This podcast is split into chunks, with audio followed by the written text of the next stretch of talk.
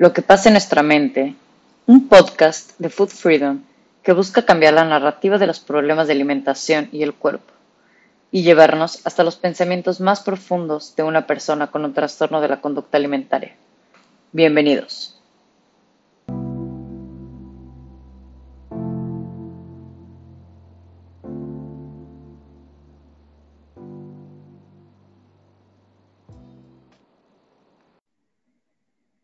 Buenos días a todos. Ahora sí, que sí es buenos días. Estamos muy, muy temprano grabando. Normalmente grabo los capítulos en la tarde y digo buenos días porque sé que lo escuchan en la mañana, pero ahora sí estoy madrugando para poder hacer este capítulo muy especial. Este, de verdad, hoy sí nos ponemos de manteles largos, de manteles súper largos y de etiqueta para recibir a esta súper invitada que es Victoria Lozada, mejor conocida como Nutrition is the New Black y que es de las mejores, o sea, para mi gusto, si no es la mejor de las mejores cuentas en Instagram para hablar acerca de tanto de trastornos de la conducta alimentaria como de nutrición. Este, ella es socia de Steph Fernández, que ella estuvo acompañándonos también hace dos capítulos hablando de este, la cultura de las dietas. Y bueno, ella tienen diversos talleres de los cuales nos habló también Steph y demás. Y hoy está con nosotros Victoria porque nos va a platicar de este tema tan importante que es la alimentación intuitiva, porque pues bueno, ya entendimos un poco de eh, la cultura de las dietas y entonces ahora queremos entrarlo un poco en qué es la alimentación intuitiva, si hay manera de poder tener o llevar este tipo de alimentación intuitiva, si estás en rehabilitación de un trastorno de la conducta alimentaria, cómo se hace, etcétera. Entonces, estoy muy, muy contenta de que hayas aceptado, Victoria. Muchas gracias. Y literal, si está a ocho horas de mí, entonces es su tarde y mis mañana. Entonces, buenas, buenas tardes, Victoria, ¿cómo estás? Y muchas gracias por aceptar la invitación. No, muchísimas gracias también por invitarme, eh, de verdad que también por esperarme, todo eso. Y bueno, qué bueno que pudimos compaginar para hablar de todo esto que estás comentando, que que yo creo que es muy importante para quien nos esté escuchando mm, ir conociendo y definiendo todas esas cosas, esos términos que parecen a veces tan nuevos, eh, poder dar un poco más de información al respecto. Quería empezar como, eh, ¿quién eres tú? Victoria, nutrióloga, tiene un máster en trastornos de la conducta alimentaria. Ella aparte como que enfoca su cuenta un poco más en la alimentación basada en plantas, entonces también vamos a preguntar un poco de eso, eh, ya que ella pues es experta, es máster en esto, entonces ya nos puede dar un poquito también de información, eh, compaginar un poco lo que nos dio Alcachofa hace un capítulo, literalmente. Entonces, este, pues bueno, estoy muy, muy contenta y vamos a empezar como la primera pregunta, que es la básica, eso, como quién eres y cómo empezaste tú, en qué momento dejas de este, la cultura de las dietas para enfocarte en esto de la alimentación intuitiva. Wow, sí. Eh, es, verdad que, oye, bueno, yo sí, soy nutricionista exacto, nutrióloga en México, y mm, estuvimos formándonos, Steph y yo estudiamos juntas eh, la carrera, bueno, hemos estudiado, hemos estado mucho tiempo juntas, por eso también como tuvimos la misma formación, em, fue difícil para nosotras eh, adentrarnos en este mundo de la, de, la, anticultura de dieta, porque básicamente cuando estudias esta carrera todo es cultura de dieta. hay muchas cosas que no, por supuesto, y hay muchos profesores buenísimos que no tienen nada que ver, pero y, pero, pero tienes que desaprender muchas cosas para poder divulgar de esta manera y por eso también nos unimos porque como venimos del mismo sistema y empezamos a ver las mismas cosas en la, la hora de la, de la, experiencia, de la práctica con los pacientes, eh, dijimos, mira, esto está un poco extraño, todo lo que estamos viendo, las cosas que hay que poner a hacer a la gente, no nos cuadraba, era como, pero a ti te pasa esto, sí, ¿tú qué haces? O estoy harta de las calorías, ¿qué haces tú? Entonces empezamos a hablar de esas cosas y nos pusimos a investigar nos llegó por casualidad este tema de la gordofobia, de la aceptación de, los cuerpos grandes, de, la, salud en todas las tallas. Al principio nos rechinaba mucho, nos decíamos, mm, esto no, esto no, y luego, mm, esto como que sí. y, y se, fue, se fue adentrando en nosotras ese, esa información y pues yo creo que más o menos a partir desde hace como unos 3, 4 años, yo, creo que, que, algo así, que empezamos a hablar de esto, cuando nos empezamos a, a, investigar más. O sea, nunca, nunca hemos tenido esa corriente restrictiva ni, ni, ni poco flexible, nunca hemos sido de esa parte, de esa corriente de, nutricionistas o profesionales de la salud que son más... Eh, mm, digamos, están más centrados en un tema de pesocentrismo. Eh, nosotras no hemos estado tan metidas ahí desde, siempre, la verdad, pero sí igual teníamos unos mensajes de cultura de dieta em, bastante instalados en nuestra cabeza y bueno, la, todavía igual está ahí, pero uno ya la desafía más, ¿no? Entonces yo creo que fue a partir de ahí y a partir sobre todo eso de, de, la puesta en contacto de esto no nos estaba sonando con, con los pacientes. Ah, me encanta, me encanta. Sí, a mí también me pasa. De hecho, yo ver tus cuentas y todo, yo le platicaba a Steph que para mí es súper, súper nuevo todo esto. O sea, es algo que he estado leyendo a raíz de, de la cuarentena, de que empezó la cuarentena, que me di cuenta que había tenido una recaída, este, en donde pues yo estuve enferma hace ocho años, me internaron en una clínica de trastornos de conducta alimentaria. Después de ocho años, este, yo me rehabilito por completo y vuelvo a caer cuando empiezo a meterme como en la parte fitness, en la parte de deporte de alto rendimiento y así, y fui ciclista de alto rendimiento y a, raíz de ahí pues empecé como a cambiarle un poquito las palabras de, de trastornos de la conducta alimentaria a catalogarlo como fitness y pues fue pues lo mismo, ¿no? Terminé en lo mismo. Eh, entonces, este camino a raíz de, de la cuarentena, pues ha sido súper duro, ¿no? Porque también, como dices tú, es, es todo el tiempo estar como parando y eligiendo, que es lo que yo normalmente trato de dar este mensaje en, en el podcast, que es como, no es de un día a otro, o sea, no es de un día a otro, como que lees la información, pum, y ya se te metió en la cabeza, porque al final es algo que hemos aprendido o hemos escuchado toda la vida, ¿no? O sea, toda la vida, muchos mitos sobre la comida, este, etcétera, que no es como que se quitan de un día a otro, entonces a mí tu cuenta, la de Steph, me, la de Raquel, o sea, me, me, encantan porque son cuentas que realmente, este, ¿cómo decirlo? Como que informan, informan como de una manera muy, como que no, no te diriges a, solamente a nutricionistas o nutriólogos, ¿no? O especialistas de la salud, también en gente como nosotros que no tenemos idea qué es, ¿no? O sea, que necesitamos como muy como desmenuzado qué es y todo, y por eso a mí me fascina cómo lo haces tú y Steph, con videos graciosos. O sea, ayer me botaba de risa del de potasio, del, del, o sea, no podía, y mi esposo se reía conmigo muchísimo, porque dices que ve esta joya, y, y realmente yo disfruto mucho verlo de esa manera, porque no es como sentir la culpa de saber o sentir que que tengo malos pensamientos y que estoy del lado del, del dark side, ¿no? Entonces, como más bien como, como tomarlo con, con risa, con estos videos graciosos y lo hacen mucho más digerible y a la vez pues ya cuando estás a lo mejor en la práctica día a día, que es todo el tiempo estás parando y eligiendo, cuando de repente te cachas diciendo light o diciendo clean o diciendo healthy, de repente, oh, como que te, te cachas y es como que todo el tiempo estás parando y eligiendo y, y como, como dices tú, ¿no? Desafiando lo que estás pensando y lo que has pensado durante tantos años. Entonces, me encanta, me fascina tu cuenta y por eso es de las cuentas que, desde que empezó eh, la cuenta de Food Freedom en la página de internet, este, que ahí está pues la, la, plataforma, ahí está tu cuenta, es, creo que era dos o la tres, porque realmente es información súper digerible y súper, que, que, te van ayudando en este proceso que es muy duro, ¿no? Durísimo. Muchas gracias otra vez, de verdad, pero es verdad que es, es duro. Para nosotras incluso también lo es a la hora de comunicar, por eso también lo hacemos de esa manera, para que entre mejor. Porque si no es difícil. Y, mira que lo, a veces nos da rabia, y por eso muchas veces eh, hay posts un poco más ácidos que otros, pero, pero, pero porque también, y la mayoría de las veces lo tratamos de tomar con soda porque nosotros estuvimos de ese lado también. Eh, y bueno, la cultura de dieta y todas estas cosas viven nosotros igual, o sea, eh, está reforzada en todos lados y es la sociedad donde vivimos, entonces eh, justo uno se agarra a veces como, uy, estoy pensando en esta cosa, ok, la cosa es que ya uno no le da pie a ese, a ese pensamiento, ¿no? Ya uno no lo, no lo, no lo exprime tanto como uno lo exprimía y ya uno lo deja pasar, más que quedarse con, con esa idea, ¿no?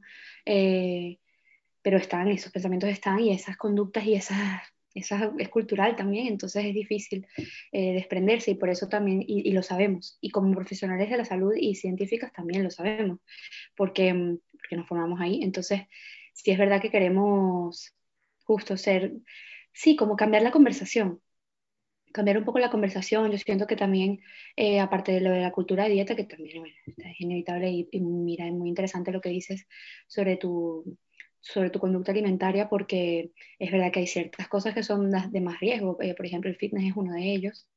Em, y, y, estudiar nutrición también es súper riesgoso porque tienes toda una vida en torno a las calorías, al peso y a la imagen corporal. Entonces hay muchas cosas que, son, eh, que nos hacen más vulnerables. Aparte somos mujeres también y tenemos una presión muy grande eh, en este sentido. Y mm, es difícil, entonces queremos justamente como cambiar esa conversación, eh, ya no solamente por esto, sino también porque, porque oye, se estaba poniendo la, la, nutrición y también desde que las redes sociales son más, bueno, desde que estamos todos teniendo más acceso a todo, se estaba poniendo como de una forma un poco perfeccionista. Eh, siento que, que, todo era obsesión y todo sigue siendo obsesión, eh, todo es como se ve el plato, eh, todo es tú antes y después, que yo no estoy criticando nada de esto, sino que parece que es lo único ¿no? que hay. Entonces, cuando uno ve todo eso y una red social que es un arma de doble filo, porque, porque es una cosa donde te comparas todo el rato, tanto como, tanto como profesional como, como consumidora creo que es eh, eh, inevitable eso. Entonces creo que el cambiar la conversación hacia otro lado, dirigirla, intentar dirigirla hacia, hacia este otro, otra visión, era importante, eh, porque creo que se estaba prostituyendo muchísimo la nutrición. La nutrición no es eso. La nutrición no es un antes y un después, la nutrición no es un plato bonito. La nutrición puede ser eso más. oye, cuidado del planeta, cuidado de nuestro cuerpo, eh, eh, patologías, este, vegetarianismo y veganismo, em, justicia social, o sea, nutrición es muchas cosas, más que un plato bonito o un antes y después. Entonces ya estábamos un poco también cansadas por eso. Eh, y, y, es por eso que también decidimos dar pie a esta conversación, que creo que ahora cada vez que vamos viendo y salen más mujeres, y sí, es verdad, era necesaria. Sí, no, no, la verdad es que es, está increíble que que la gente se esté dando cuenta y que esté despertando y que estemos usando las redes sociales lejos de para desinformar, realmente para informarle a la gente, ¿no? Y, yo concuerdo contigo, yo también siento que algunos de mis posts algunas veces son muy, muy crudos respecto a los trastornos de la conducta alimentaria, porque siento que pues me estoy dirigiendo a gente a la que sí necesito, o sea, sí necesitamos escuchar las, las, cosas así, ¿no? Algunas veces con humor, pero algunas veces también bastante crudo. Y pues, pues así, así son las cosas. Y me encantaría empezar las preguntas ahora sí con ¿qué es la alimentación intuitiva? Ok. Eh, bueno, fíjate, la alimentación intuitiva se trata de varios principios. Fue creada más o menos en los, creo que en los 80 eh, por Evelyn Tribole y, otra chica que no recuerdo, Evelyn Tribole y Erin, luego te paso los nombres. Em, el término como tal fue creado por ellas, acuñado por ellas y es un método. Y, se trata de unos principios donde rechazas mentalidad de dieta, eh, rechazas la publicidad de los alimentos, estás todo el día eh, eh, pensando en eso, pues en este caso es intentar dejar las reglas a un lado y escucharnos más. Cuando dejas las reglas a un lado, cuando dejas de tener esa policía en la cabeza de que esto es bueno y es malo, de que los alimentos prohibidos los permitidos están, eh, empieza tu cuerpo a decirte lo que verdaderamente sí le apetece, lo que sí que, bueno, que te lo decía antes, pero a veces uno lo calla por estas reglas. Entonces se trata básicamente de, escuchar y de honrar las sensaciones de hambre, de saciedad y de apetito que nuestro cuerpo eh, nos manda. Eh, eso, es, eso es básicamente. Ok, perfecto. Y Aquí empieza otra pregunta, o sea, otras preguntas ya un poquito enfocadas en trastornos de la conducta. Eh, ¿cómo, bueno, primero, ¿cómo empieza a comer intuitivamente? Es una persona que, que, no tiene idea cómo empieza a comer intuitivamente porque siento que sí es, es debe de ser como un proceso, ¿no? Totalmente, una pregunta muy buena porque eh, no todo el mundo puede comer intuitivamente de una vez. Es difícil si llevamos años, décadas, no escuchándonos, eh, por miedo, por intimidación, por sea, lo que sea. Eh, es difícil empezar a comer de manera intuitiva sin ningún tipo de guía, además. Entonces yo creo que si alguien quiere empezar, eh, una de las primeras cosas que puedes hacer sin necesitar de ir con ningún profesional, aunque sí lo recomiendo, eh, sería ir identificando esas reglas. Cuando uno va identificándolas, cuando uno va viendo, uy, es difícil muchas veces. A veces uno empieza con cinco reglas. Y cuando ya las trabajas, estás un rato observándote y, pensando en eso, pues termina con 100. 100 o 90, 100 reglas, sí. Lo hemos visto en la consulta. Y, es muy interesante porque van saliendo, ¿no? Entonces, una de las primeras cosas que no necesitas hacer más nada es identificándolas, porque cuando las tengas identificadas, las puedes ir desafiando. Eh, cada quien a su ritmo, evidentemente, porque después, eh, por ejemplo, en una anorexia, eh, años restringiendo, pues es muy difícil escuchar a tu cuerpo porque tu cuerpo no está preparado para, para, para, o sea, tu cuerpo te dice, pero tú no estás preparada para saber identificar y analizar esa información que, te, que tu cuerpo te está dando. Incluso tu propio cuerpo a veces le cuesta, porque, por ejemplo, en estrés crónico, que pasa mucho por las restricciones y por las dietas en general, eh, hay muchos problemas del cortisol, ¿no? El cortisol está elevado, es la hormona famosa del estrés y todo esto. Pero también eso viene con un cambio en la grenina, en la leptina, en el neuropéptido Y. Todo esto, que todas estas hormonas regulan eh, saciedad, apetito y hambre. También placer, centros de placer, centros de recompensa, todo esto. Em, como eso está todo inhibido, porque ha habido un estrés crónico gigante gracias a la restricción y a Dios sabe qué más después de un trastorno alimentario, em, pues por supuesto cuesta, pero se puede. Eso es todo reversible, no es irreversible.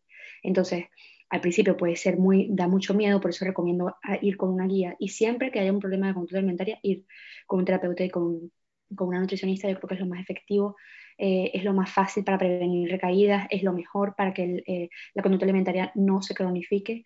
Y, mm, y yo creo que es clave el ir identificándolas pero sobre todo si no te sientes preparada para hacer esto sola, el ir, el acudir, porque eh, puede ser muy desafiante, puede ser muy difícil, muy incómodo y muy duro el atravesar esto sola. Entonces, eh, no es para todo el mundo, no es para todo el mundo en cualquier momento, pero sí que puede ser una herramienta muy buena para cuando ya las cosas están un poco más tranquilas, que ya hemos recuperado un poco esas sensaciones, especialmente después de una restricción, em, y se pueden hacer maravillas y, llegamos a utilizar realmente la intuición y a ser libres con, con nuestra alimentación.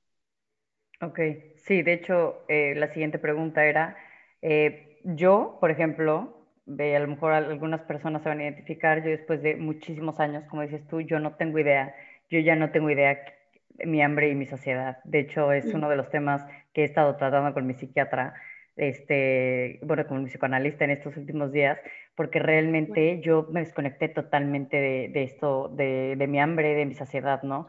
Entonces mi cuerpo empezó de alguna manera a a mí me da hambre de otras maneras, o sea, como que yo sé que tengo hambre de otras maneras, me empieza a doler como cierto lugar en la cabeza, como palpitar, y ahí yo ya sé, o mi cuerpo también igual, cuando, como sé que estoy llena, por ejemplo, eh, se me empieza a tapar la nariz, y, o sea, pero realmente pues lo hago, lo hago como, mi cuerpo lo expresa de alguna manera porque no tengo idea yo cómo es esto, entonces se puede reconectar otra vez con tu sentido de saciedad si no, si te desconectaste por completo de él?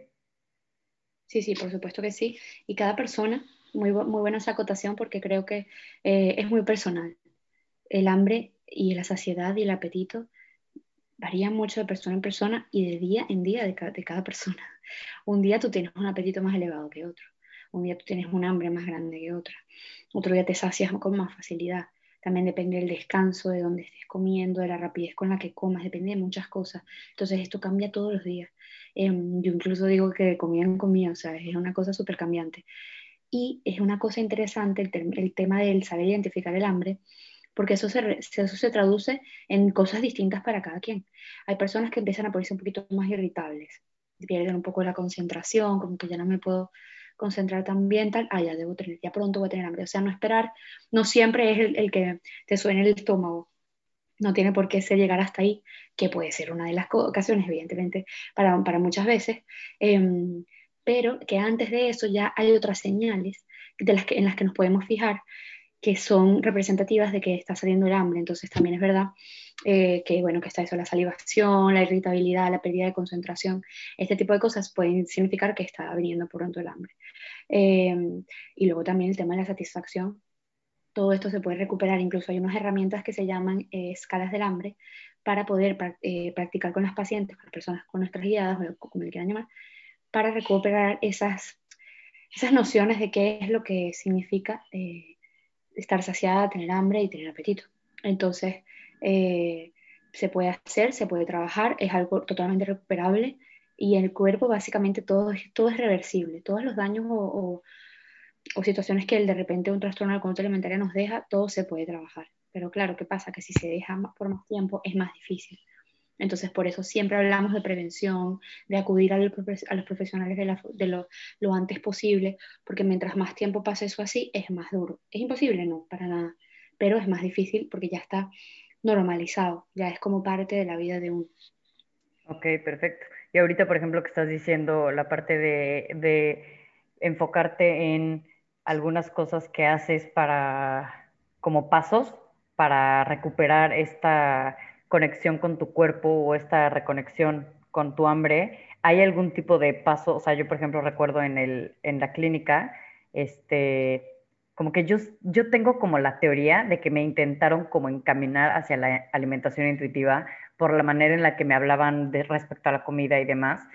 Y, y como que nunca, no sé, un día lo voy a investigar, pero yo estoy segura pero a mí, por ejemplo, me ponían hora, o sea, me, me, me, limitaban el tiempo y no me dejaban este, acabarme la comida en 15 minutos, sino sí me tenía que esperar entre 25 minutos y media hora, tenía que, acabarme todo mi plato, acabarme todo al mismo tiempo, no acabarme primero el agua o primero, o sea, como que todo tenía que irlo este, poniendo, o sea, como que sí, y, sí hacía como, como que fue implementando como rituales nuevos o como reglas nuevas y ahorita, por ejemplo, sí ya no como rápido ni como tal, sino sí como bastante, como mucho más consciente. Entonces, ah, existen ese tipo de reglas que la gente puede ir siguiendo para empezar a reconectar con su hambre y con su saciedad. Sí, sí, hay, esos principios. Eh, fíjate que es muy común eso que dices porque usualmente en las clínicas de recuperación me parece que todo es todo muy antiintuitivo. Pero bueno, que se tiene que hacer en esos momentos cuando se, este, intenta recuperar em, para que las personas puedan empezar a comer, ¿no? Luego ya se puede trabajar la alimentación intuitiva. Entonces, cuando lo que pasa es que, claro, después de eso, por ejemplo, yo donde estuve haciendo las prácticas eh, del máster, eh, habían horas, pero, tan, pero ya no por las horas, sino porque había una hipervigilancia cuando las personas estaban comiendo, estaban unas enfermeras detrás. Si tienes que comerte esto también. Tienes que, si se te cae al piso, te lo tienes que comer. Unas cosas eh, fuertes. Entonces, que para mí no son, para mí no, no son tan efectivas. Eh, en determinado momento, quizá, porque esto es muy cognitivo-conductual, tú que estás en psicoanálisis debes, debes, debes conocer otras formas, porque mm, porque el cognitivo conductual me parece que tiene sus limitaciones con respecto a los trastornos de la conducta alimentaria. Son muy buenas para mejorar la conducta, sin duda. Por eso también la parte cognitiva es importante, pero yo siento que mm, tiene muchas limitaciones y, el tema de la alimentación intuitiva se considera más como unas terapias de tercera generación. Entonces ya, si se pueden unir, sería ideal. Si se pudieran unir todo este tipo de cosas e alimentación intuitiva, alimentación consciente, alimentación conectada, como le quieras llamar, Em, para mí sería ideal porque primero trabajas así y luego enseñas cómo recuperar esas sensaciones. Entonces, em, ellas cuentan, por ejemplo, las creadoras, que justo la, primera, el primer principio, ellas van poniendo como varias normas, como varias, varias formas de, de ir haciéndolo y te dan un orden para que sea coherente la forma en la que lo estás trabajando. Acaban de sacar un manual que se llama el Manual de la Dieta Intuitiva, está en español, em, lo acaban de traducir, bueno, no lo acaban de sacar, lo acaban de traducir, y, está muy bueno, me parece que está muy bien. Yo no lo he leído completo, lo que pasa es que ya conozco las bases, em, pero sí que está bien. Entonces ellas, ellas empiezan eh, diciendo eso, ¿no? que primero identifiques cuáles son esas reglas y luego las vayas, de, las vayas desafiando. Eh, identifiques la mentalidad de la dieta, desafíes todas esas reglas, poco a poco, el tiempo de que a cada una le, le tome, porque si tienes 100 reglas, poco, es un poco lento, tiene que ser lento. Aunque luego cuando uno está muy motivado, Em, sí que uno quiere sacarse todas esas reglas encima, ¿no? Sí, bueno, voy a agarrar tres de una vez y me las voy a quitar. Entonces eso pasa. Entonces, eh, bueno, está bien también, dependiendo de cómo uno se sienta, em, puede, ir haciéndolo. Entonces es eso, eh, el, el, ver esas reglas, identificándolas, el desafiarlas, el conectarnos otra vez, el conocer nuestras sensaciones de hambre, apetito y saciedad. Eh, todo esto es muy importante, poco a poco se pueden ir, utilizando estas herramientas. Em, y luego, pues, el tema de eh, el saber alimentarnos acorde a nuestras necesidades, el informarnos también eh, sobre, oye, que, cuál es el mejor movimiento que nos gusta a nosotras. todo esto, esto, esto ellas lo, lo tocan em, para que sea como parte de una, una, un global de cuidado, de autocuidado, que no solo se quede en la dieta, sino también, y, que me parece bastante coherente, porque salud es más que eso, que se quede también en tus hábitos de actividad física, en quién te rodea y cómo te rodea y cómo hablar y cómo comunicar, por ejemplo, eh, estos temas, porque a veces la familia y los amigos, bueno, pueden ser un poco, sin ninguna maldad, pero pueden, pueden ser un poco eh, obstaculizadores en la hora de la recuperación. Sí, no, al final este, la gente que está en recuperación me puede entender este tipo de, de como de nombres, pero pues es como tu, tu, foco rojo o tu trigger, ¿no? Puede ser tu familia o, tu, o, tu, o tus amigos. Ok, me encantó, me encantó como, como explicado de que sí, sí se puede como este tener este tipo de reglas, pero siempre y cuando termine, obviamente, después ya se, se empieza a enfocar en la alimentación intuitiva, que es empezar a quitar estas reglas que tuviste que hacer en algún punto, porque pues sí estaba muy de, pues sí, la gente, hay gente que sí está muy desconectada ya de, de, este tipo de, de, sentido de saciedad y de hambre y así. Y, pues bueno, obviamente ya involucra una relación con la comida bastante, bastante difícil en los rituales que haces al, momento de comer y todo eso. Entonces, mi siguiente pregunta es, ¿cómo, este, más bien, se, entonces sí se puede tener un trastorno de la conducta alimentaria o ser una paciente en recuperación de un trastorno de la conducta alimentaria y poder comer intuitivamente en algún punto de la vida? Sí, por supuesto que sí, sin duda, completamente compatible. incluso dependiendo del estadio de la persona, de su evolución, de su historia dietética, del tipo de, conducta alimentaria que tenga, se puede implementar desde el principio. Lo que pasa es que no para todo el mundo es posible. O sea, es es una cosa bastante complicada si al principio se quiere hacer de uno, pero hay otros casos, como por ejemplo en trastorno por atracón, donde sí se podría empezar mucho antes. Entonces, claro que sí se puede, se puede desembocar en eso, incluso yo creo que debería ser parte del tratamiento. El llegar a eso, yo creo que, y, sin conducta y sin problemas de conducta alimentaria también, eh, eh, el, el, ejercitar la alimentación intuitiva tiene, tiene muchos beneficios para todo el mundo, porque te estás escuchando, o sea, estás siendo consciente y estás honrando las sensaciones que tu cuerpo te está diciendo que, que, tienes. ¿no? Entonces, eh, pues yo creo que es interesante y que sí que pues, es muy compatible con las personas de la conducta alimentaria. Yo creo que son una herramienta brutal. Sí, sí, porque mucha gente la verdad es que sí me dice como de, bueno, es que yo ya tengo una muy mala relación con la comida o yo tengo un trastorno como, o como que yo sí puedo, o sea, yo sí puedo porque sí entiendo que para la gente eh, me choca decirlo como normal, pero voy a decir como sin trastorno, con una relación no tan, no tan mala ya con la comida y con su cuerpo, este, pues le puede ser un poco más fácil empezar a reconectar, porque pues a lo mejor no está como tan desconectado cuando ya llevas tu cuerpo a extremos este, muy, muy, muy duros, ¿no? Entonces, como que sí hay gente que me dice, pero, pero entonces yo sí puedo, entonces e-, es, muy importante, la verdad es que me encantó como que sí puedas decirlo, porque siento que sí hay mucha gente que, que pierde un poco la esperanza cuando ve que no es tan fácil, evidentemente, o que ya llevan muchos años de una muy mala relación con la comida, ¿no? Total, pero sí se puede, hay esperanza. y de nuevo, yo creo que sí es algo que, que, creen que se les está yendo de las manos o que, oye, que, que no lo pueden hacer solas. No hay, nada, no hay una cosa que proteja más que tener comunidad.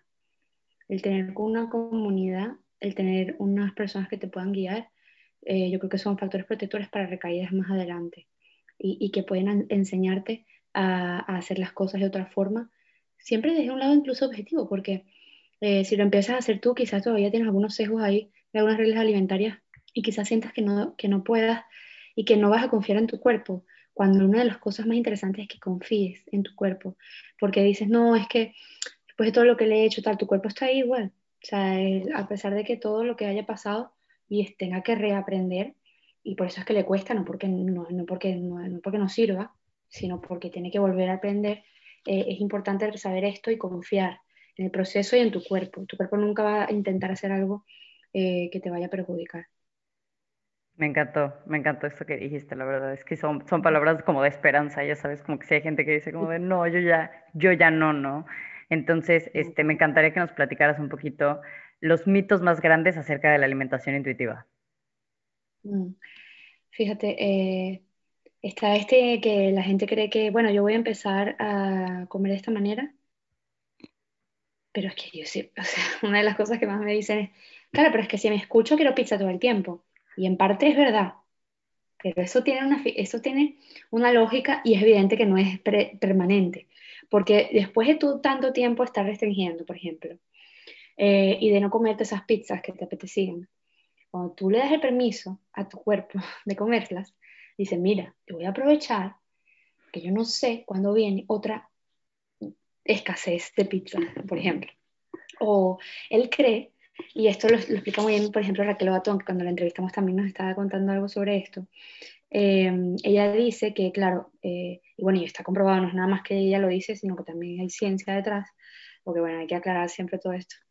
Eh, entonces ella, ella comentaba, ¿no? Que, bueno, claro, el cuerpo está, cuando tú lo pones a dieta, piensa que es como una hambruna, como que, bueno, se está acabando la comida, estoy en una restricción, lo ve como algo agresivo, como algo que, que no, o sea, tiene que, tiene que saltar alarmas para poder defenderse de eso, porque nuestro cuerpo no sabe que lo estamos haciendo para vernos como una mujer de la revista, él no sabe eso, él simplemente ve la restricción. Entonces, ve la restricción, piensa que puede haber no disponibilidad de alimentos, empieza a ahorrar, por eso muchas veces, y las dietas lo que traen también, es un almacenamiento de grasa y un problema con el metabolismo, entre estas otras hormonas de las que estamos hablando, eh, que de nuevo puede ser reversible, pero es una cosa que sucede, especialmente en dietistas crónicas, las mujeres que están todo el día haciendo dieta. Em, y claro, cuando empiezas a reintroducir alimentos, por ejemplo, la pizza que estábamos diciendo, el cuerpo dice, mira, para adentro y lo que venga, porque yo no sé cuándo va a ser la próxima vez que yo no voy a tener comida. Y por eso muchas veces está el efecto rebote, están esas sensaciones de que me tengo que comer todo porque si no me lo como, eh, no sé cuándo más voy a volver a poder comer, esta es urgencia. Entonces con la alimentación intuitiva hay muchas dudas por esto, eh, pero no es permanente. Esto puede durar un tiempo, mientras, y si, y si además uno lo hace de forma consciente, si te comes esas pizzas que tu cuerpo está pidiendo de forma consciente, también tu, tu, tu, tu, forma de ver las cosas y de relacionarte con tu alimentación y de permitirte las cosas va a cambiar. Entonces, eh, es, tener un poco de paciencia y entender que eso es lo que puede pasar. Por eso también digo que es interesante hacerlo con alguien que te guíe, porque si uno no sabe nada de esto, uno se alarma. Dices, Dios mío, ahora voy a empezar a comer todas las pizzas y no voy a tener ningún final. Si en cambio se lo preguntas a tu profesional, el profesional te dice, si sabes de esto, no, mira, eso es normal, es una cosa, incluso después de una anorexia hay una cosa que se llama hambre extrema, que es, básicamente esto que estamos diciendo. Es un término acuñado por, porque existe, se estudia, porque después de tanta restricción viene esa hambre voraz, porque ya el cuerpo dice, mira, por si acaso. Entonces es interesante y es un mito muy común eh, de que, bueno, de que si me escucho, bueno, hay memes y todo sobre esto, sin saber que son de alimentación intuitiva, pero hay memes de esto. Entonces, claro, parece que es como muy difícil y al principio lo puede ser, que cambio no es difícil, pero, pero es verdad que no es permanente, ya para nada. Eh, y otro así puede ser, otro mito, bueno, eh, hay, quizá no tanto mito, sino bueno, eh, bueno, voy a usar una alimentación intuitiva para perder peso solamente. No, tampoco así. O sea, no es, no es, la alimentación intuitiva no se trata de adelgazar. No, no, no volvamos a poner la cultura de dieta dentro de la alimentación intuitiva otra vez también. La alimentación intuitiva puede que te traiga pérdida de peso si tú estás comiendo unas cosas que de repente antes comías eh, quizás en unas cantidades mayores. Puede ser una de las cosas que traiga pero es consecuencia de, no es la meta con la que vas a usar eh, la alimentación intuitiva. Y, precisamente un poco es la, intención de todas las consultas que nosotros hacemos. Las consultas que hacemos de nutrición y, la forma en que nosotros abordamos es buscar una, una, reeducación alimentaria, un cambio de hábitos, lo que sea, para que después de eso, si, si hay pérdida de peso, buenísimo, creo que necesitabas. Entonces, pero no es, no es la, finalidad. Y hay muchas personas vendiendo alimentación intuitiva como, como plan de pérdida de peso. Ok, me encantó, me encantó lo de si bajas de peso, pues es que tu cuerpo lo necesitaba, ¿no? Porque mucha gente dice así como de, entonces, ¿qué? La alimentación intuitiva significa que voy a engordar o que voy a subir 57 kilos, ¿no? Cuando pues a lo mejor no subiste 57 kilos, pero subiste, sí subiste 5, 10 8, 3, a lo mejor es que realmente tu cuerpo lo necesitaba, ¿no? A lo mejor yo, yo me pongo en, en mi caso, pues, a lo mejor por eso tienes amenorrea o por eso a lo mejor no, o sea, sabes como este tipo de cambios en el cuerpo, yo... Ajá, ajá. Ahorita me dio mucha risa lo que dijiste del cuerpo, cuando el cuerpo dice, véngase para acá, porque yo realmente, pues yo tenía, yo tengo TANE, este, que pues obviamente, dado que yo no tenía un, porcentaje de grasa sumamente bajo, este, pues yo me sentía este, que estaba pues, normal, ¿no? O sea, como que pues no tienes un problema de alimentación porque pues no te ves de los huesos y, qué importante, porque si esto es ya producto de este circulito de la dieta, de estar en dieta y después otra vez recaes y después vuelves a comer y todo, entonces que el cuerpo dice como de, que literal dice como, uy, qué pedo, ya no sé qué estás haciendo, ya sabes, como que, ¿qué estás haciendo? Ah, por favor explícame porque yo voy a comer un chingo cuando haya comida y cuando no, pues ya no, no tengo idea, ¿no? Y sí, es, ese tipo de, cosas también nos lo decían en la clínica y se me hacían bastante lógicas, o sea, yo realmente decía, no, pues sí, o sea, como que realmente iba entendiendo y decía, no, pues sí, claro, claro, ahora entiendo, ¿no? Ahora entiendo todo. y es por eso que ahorita, ahorita después de, de, yo estoy pasando por este proceso de, del cambio en mi cuerpo un poco, en, pues, que se me están cubriendo como un poco huesos y todo, que por mi porcentaje de grasa que, que yo lo buscaba bastante bajo, pues tenía, y como que todo el tiempo que me veo y que estoy subiendo de peso, estoy diciendo como de, ah, o sea, como que una de, de, las cosas que me digo todo el tiempo, pues es eso, ¿no? Como tu cuerpo lo necesitaba, tu cuerpo lo necesitaba, y también siento que puede ser a la inversa, ¿no? Igual hay gente que empieza a bajar de peso y es, tu cuerpo también lo necesitaba, ¿no? Entonces, qué importante, me encantó, me encantó. Dos cosas, dos cosas ahí brutales que dijiste. Una de ellas, eh, el estigma de las personas que tienen más cuerpos grandes que no deberían tener un TCA. Pero ¿cómo vas a decir que una persona pero ¿cómo es eso? Que tú eres gorda y tienes un trastorno de conducta alimentaria. Pues sí, existe y, hay, y, hay, y así como hay diversidad de cuerpos, eh, hay también diversidad de, de, de, tipos de conducta alimentaria. O sea, esto, estos temas de la anorexia, la bulimia, los atracones, ok, son etiquetas que se dan para saber diagnosticar a veces, ok, ponerle un nombre, pero hay un millón de formas de que se puedan manifestar y hay un millón de cuerpos que los pueden tener. Muchas veces pasan infravalorados porque, porque hay unos cuerpos que según no, no van con, la, con, con, la, con el TCA. Eh, y lo otro que dijiste, no me acuerdo qué era, pero todo lo que dijiste me pareció muy bueno.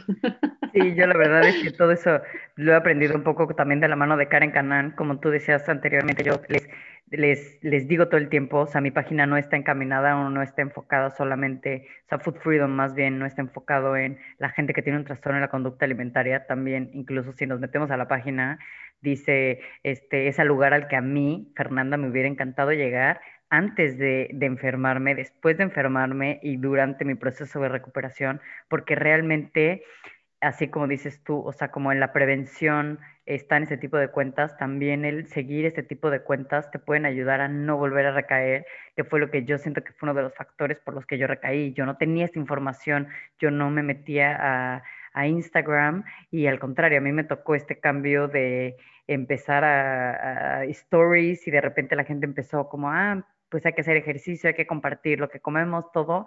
Y cuando empezó como todo el, el, el, boom de Instagram, de redes sociales, y cómo empieza a desplomarse pues toda esta obsesión, como dices tú, del fitness, y, y que pues empieza, empezamos a normalizar un buen de conductas que son pues súper restrictivas, que son propias de trastornos de la conducta alimentaria y que están tan normalizados y catalogados ya como fitness, healthy, bla, bla, bla, que ya no nos damos cuenta que, que, realmente puede, puede ser un problema, ¿no? Entonces, yo por eso siempre pongo en la página como seguir este tipo de cuentas, rodeate de ese tipo de información, porque es la única manera, y, y, quita este tipo de cuentas que también te hagan daño, que te estén informando, que te estén dando este, eh, la información de que solamente tienes que comer eh, zucchini y no comas pasta nunca porque es malo, veneno, gluten, azúcar y, este tipo de información que nada más te hace restringir y restringir más comida, ¿no? Sí, claro, y, y, está muy reforzado por el, por el sistema porque, porque em, cuidarnos es, tan importante y em, que si parece obsesión igual se celebra, porque claro, ay, mira cómo se cuida, mira qué bien, eh, cuando realmente por dentro hay una obsesión, una culpa y un miedo a engordar gigantes, ¿no? Y por eso también ahora ha aparecido este término de ortorexia, que es básicamente la obsesión con cuidarse y con ser saludable y me dirán, o sea, es que es una antítesis, no, no puede ser, porque si hay una obsesión por la salud, ya no es salud, es obsesión. Entonces es, es, una cosa básica, pero se celebra muchísimo y se, y se apoya y se refuerza por todos lados, entonces puede confundirse y, y, es por eso que es tan importante ver las cosas con cabeza para, porque claro, las, las redes sociales no son el origen donde sea, pero pueden eh, dispararlo y ser un trigger, como tú dijiste, hacia las personas que ya están vulnerables, que ya han pasado por un que sea, que ya están en prevención recaída. O sea, pueden generar una incomodidad y una molestia muy grande hacia esta, esta población que es muy vulnerable y que yo creo que cada vez está creciendo más. Muchas gracias. Y vamos a hacer otra pregunta. ¿Cómo funciona tu antojo o lo que el cuerpo te pide. O sea, ¿en qué, ¿de qué momento? Porque realmente hay veces que tenemos antojos rarísimos. Yo hay días que tengo antojo, como dices tú, un día pizza, pero yo como que ya pasé por esta etapa de comer mm. puros doritos y pizza.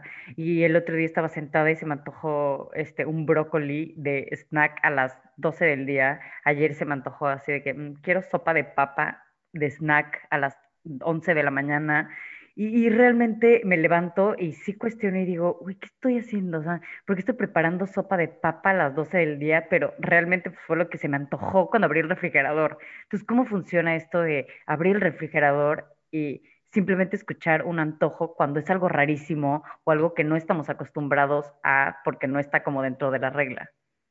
Claro. Eh, sí, mira, yo creo que em, es muy interesante esto. Es bueno que lo digas porque luego hay gente que dice, no, mi cuerpo, eso es mentira, el cuerpo nunca pide brócoli y tal. Eso es verdad, sí pide. Y si lo uno lo sabe escuchar, cuando uno ha pasado por todo esto, fíjate, van, van por etapas. Oye, ya yo, ya yo eh, superé esa etapa porque también estaba en recuperación y, y, al principio probablemente después de restricción apetece eso, pero después ya van apeteciendo otras cosas. Em, hay varias explicaciones. Hay unas que son em, biológicas netamente, es decir, algo fisiológico que puede ser, no, que si te, si te apetece tal cosa, quizá te falta algo de esto. Es una de esas explicaciones, pero no es 100%. Bueno, yo diría que eso es el 10% de las ocasiones. Em, hay otras cosas. Resulta que eh, y la explicación de los antojos puede venir eh, porque nuestro intestino está conectadísimo eh, con nuestro cerebro. En nuestro, en nuestro, intestino hay una serie de terminaciones nerviosas, hay un montón de neuronas ahí adentro que están siempre comunicándonos cómo nos sentimos, este, cómo sentimos afecta también cómo incluso digerimos y, el cómo, y lo que comemos también puede afectar la forma en la que nos estamos sintiendo.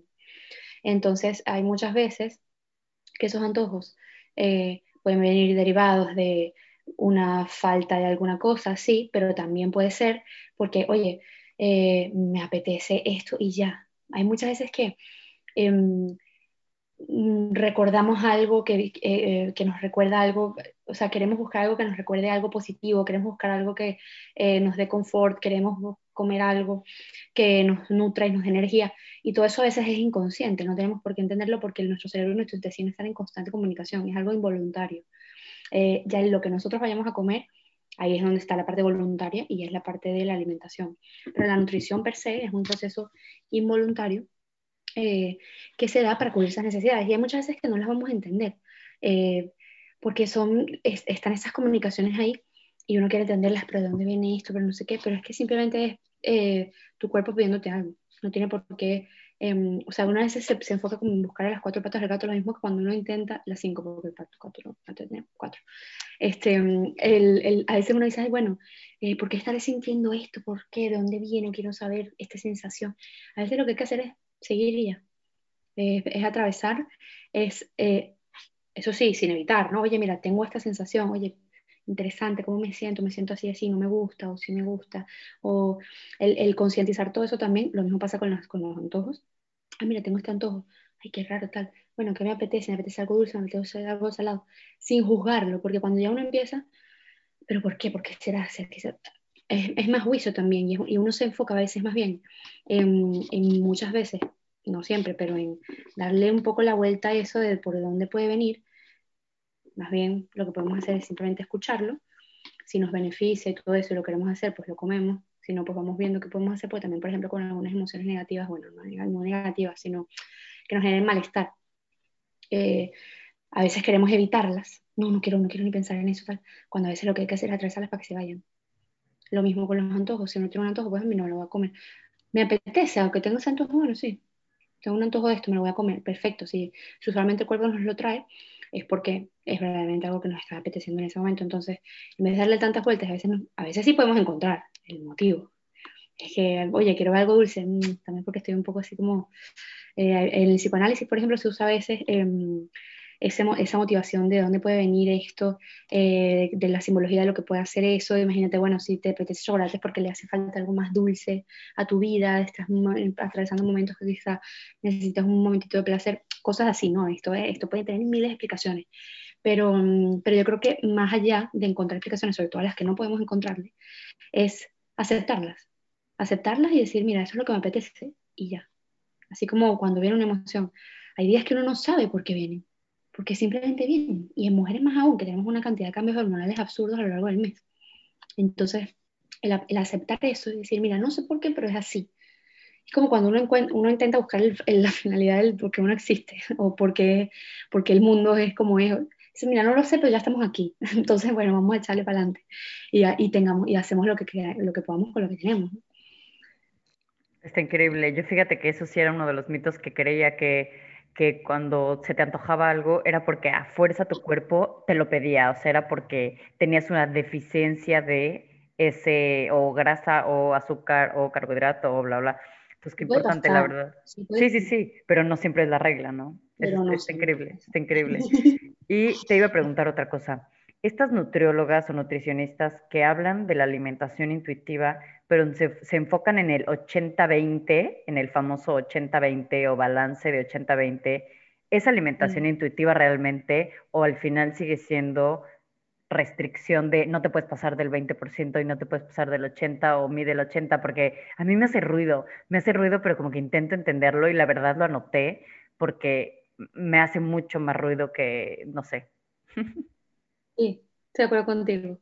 Yo creo que es cultura de dieta igual, em, que entiendo totalmente también, ¿no? Porque yo también lo pensaba así.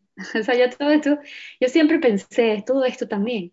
Eh, pero cuando uno lo analiza verdaderamente, ay, si un día me apetece más, más de eso, no va, no a pasar nada. Y si un día, más bien, simplemente no quiero y, y, no quiero llevar ese 20, sino que llevar un 10. O sea, es, es, es no sé, es otra vez tener reglas. Es otra vez tener que hacer lo que tal dice, lo que cierta persona dice. Y también yo lo que veo muchas veces con esto es que uno crea autómatas y personas dependientes. Porque cuando tú solamente puedes hacer esas cosas que yo te digo que puedes hacer, la persona después, cuando no está en una situación, porque la vida es como es, viene una pandemia mundial y o sea, las cosas como son, la vida cambia todo el tiempo. Em, y pasan cosas que uno no se imagina. Cuando yo tenga una situación donde no me pueda mantener dentro de eso, me voy a sentir perdidísima. Y no voy a saber cómo reaccionar o cómo hacer o qué más puede ser después de eso, porque nadie me lo dijo, porque me dijeron que es 80 veces y no más nada. O 80 o lo que sea, ¿no? o cualquier otra forma de, de, llevar la alimentación. Que tiene buenas intenciones, no es una cosa que sea malintencionada, ni que eso esté por detrás ahí una persona maquinando a, a cultura de dieta no, no, es, está muy internalizado, no, no es así. Pero yo creo que es otra vez como una manera de ser muy rígido. Y la rigidez no da pie a la flexibilidad. Y la flexibilidad es una de las cosas que más eh, libertad y disfrute nos pueden dar, aparte de, em, aparte de también saber lo que, lo que necesitamos en general.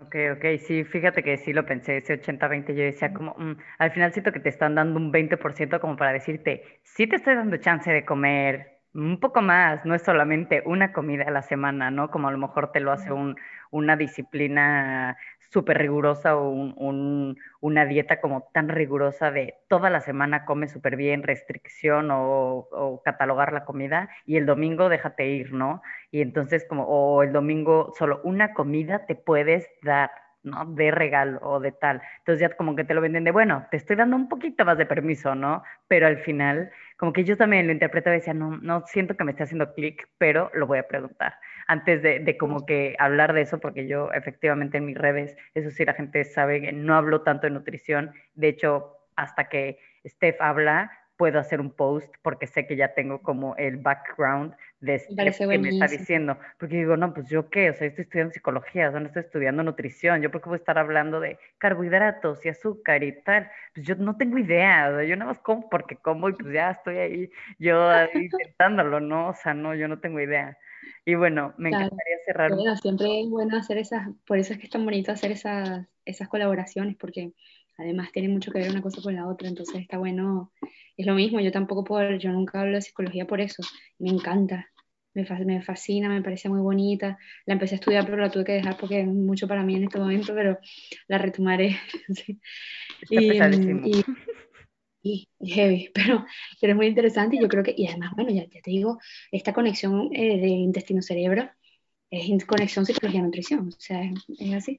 es muy bonito y es, muy interesante tener esas, esas aportaciones y trabajar en, en, esos equipos así, porque, oye, uno se nutre muchísimo. Y va de la mano, ¿no? O sea, para mí, la, como dices tú, ¿no? La nutrición y la, y, y, la salud mental a través como de terapia o de, de, de, esta, de este tipo de, de salud mental, pues según yo es lo mismo, o sea, como que sí va de la mano, ¿no? Así, como que si estuviéramos juntas así agarraditas, ¿no? Claro, yo creo que nos deberían poner varias materias de gestión emocional, no para que uno se meta a hacer esas cosas, sino para saber, eh, primero, cómo derivar, porque a veces uno ni sabe identificar esas cosas, hasta que no te las dice. Cuando uno sabe identificarlas, ya las puedes derivar y trabajarlas con alguien, pero uno siempre a veces eh, pasa, los, pacientes pasan muchas veces primero por nutrición, porque también hay muchos tabús, ay no, que el que va para el psicólogo, que está loco y tal. Eh, y, como hay tantos, y como hay todos esos tabús, eh, cuando uno sabe eh, y puede dar algunas pinceladas de, de, gestión emocional, creo que guau, o sea, te cambia todo. Entonces, hasta que puedas decir, mira, te derivo y ahora, o sea, es necesario. Pero, mm, pero yo creo que van de la mano y al revés, yo creo que en psicología también el hablar de ciertas, de, de, temas de nutrición, mm, sin, sin, tener que sin tener que quitar las capacidades de unas de las otras, pero eh, a mí me habrían ayudado muchísimo si me hubieran dicho toda esta conexión que existe, eh, si me hubieran dicho cómo derivar también, eh, oye, cuándo derivar, ¿Qué, es lo que tengo que buscar como signos de alerta, o sea, todas estas cosas que me dejan ver que es que somos un todo, nosotros no podemos ser solo nutrición, la nutrición involucra lo que tú piensas, lo que tú, donde tú comes, cómo estás comiendo, el estrés que tú tienes en ese momento, todo eso afecta tu, tu digestión y tu nutrición. Bueno, ¿cuántas, ¿cuántas personas que tienen colon irritable no tienen problemas por, también por estrés y por, por problemas emocionales?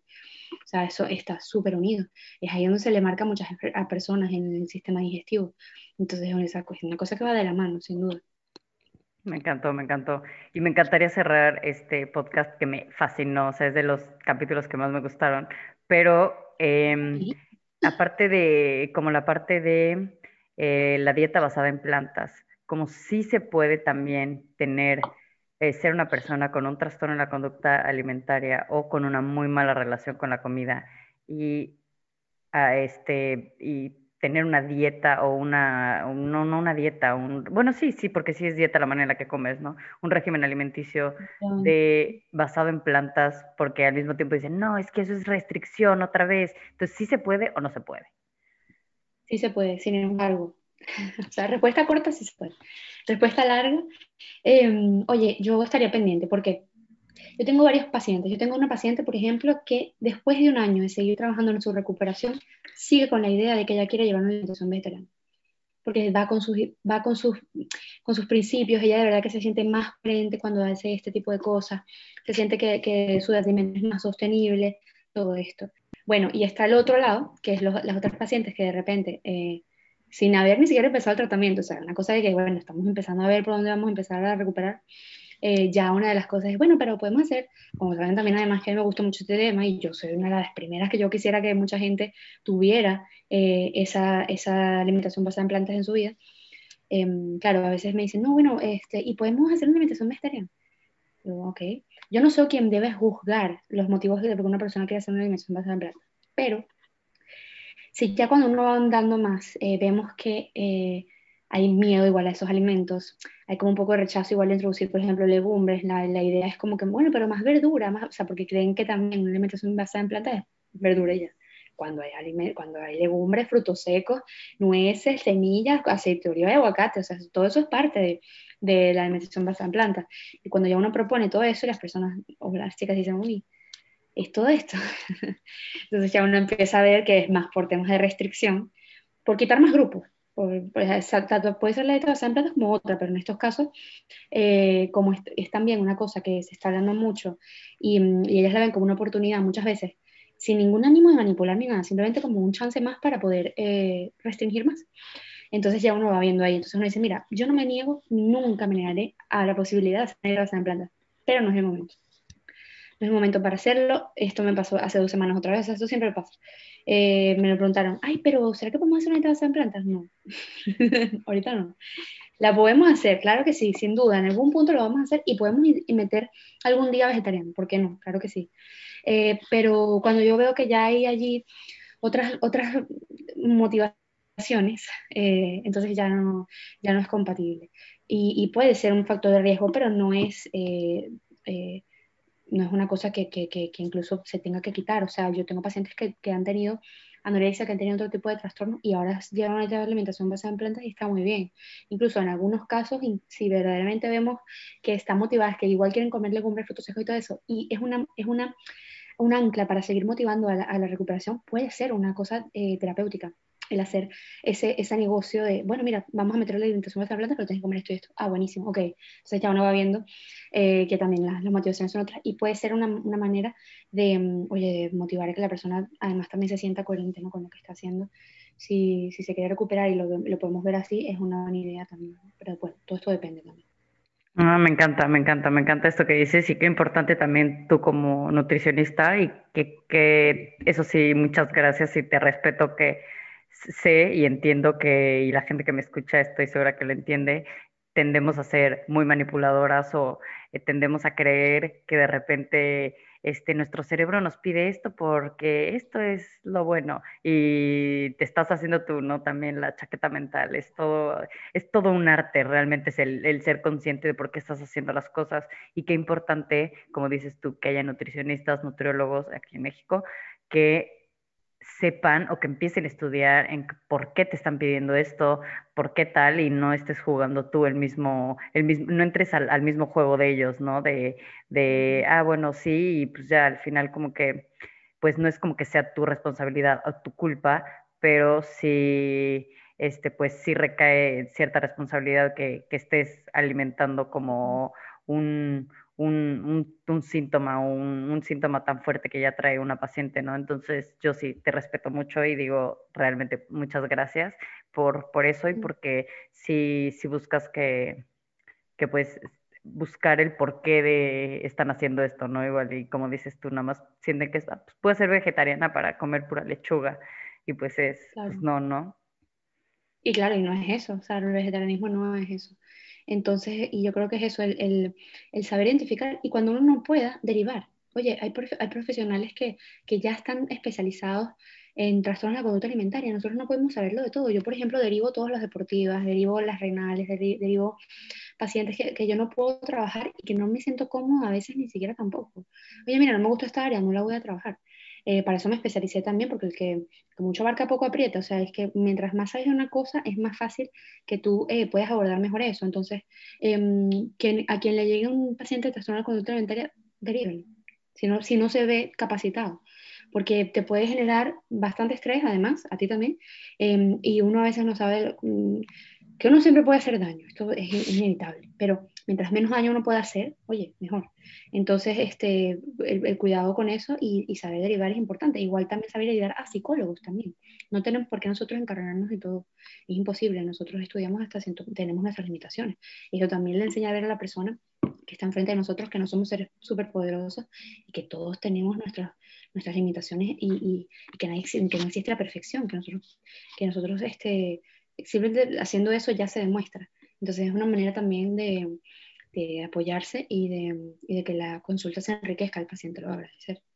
Perfecto, pues muchísimas gracias, muchísimas gracias Victoria, estoy muy contenta, siento que fue un podcast bastante, bastante, este, bastante bueno, tiene muchísima información que creo que mucha gente le va a servir, le va a funcionar y creo que muchas dudas han quedado resueltas y si ya hay más dudas, pues ya te las iré mandando y demás, porque sí, se me hace muy importante también, pues como dices tú, ¿no? Hacer esta, este como trabajo en conjunto de, de que pues si surgen más dudas, que gente tenga más dudas, pues que le responda a alguien que sepa, ¿no? Y no solo ya, pues yo creo, yo entendí esto en el podcast, ¿no? muchas, muchas gracias de verdad.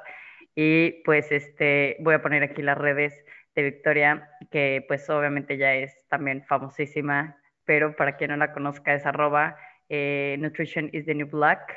Y de todos modos voy a poner aquí las redes en todas las eh, publicaciones que haga y demás. En, el, en Spotify también va a salir, va a estar linkeado. Entonces, pues muchísimas gracias. También lo pueden encontrar en la página de internet eh, www.foodfreedom.mx. En la sección de cuentas que recomiendo también está linkeado directamente a su a su cuenta, a sus redes, a sus talleres, porque tiene muchísimos talleres en los que nos pueden, nos pueden ayudar. Tiene un podcast también increíble en donde habla mucho más enfocado en la parte de nutrición para la gente que le interese hablar del tema de nutrición, porque evidentemente pues es un tema bastante extenso. Entonces, síganla, siga a Steph y a su cuenta en, en común que se llama, es así no me acuerdo. Esto es nutrición. Esto es nutrición. Entonces, pues muchísimas, muchísimas gracias, Victoria, por habernos acompañado hoy. No, muchísimas gracias a ti, se me pasó volando el tiempo y de verdad que espero que, bueno, que la gente que lo escuche le pueda servir un montón y bueno, eso, cualquier otra duda, pues estamos ahí a la disposición. Espero pronto volver a, a seguir en contacto contigo y bueno, pues de verdad muchas gracias por tenerme aquí. Sí, muchísimas gracias y pues a todos los demás nos vemos el próximo martes en Lo que pasa en nuestra mente.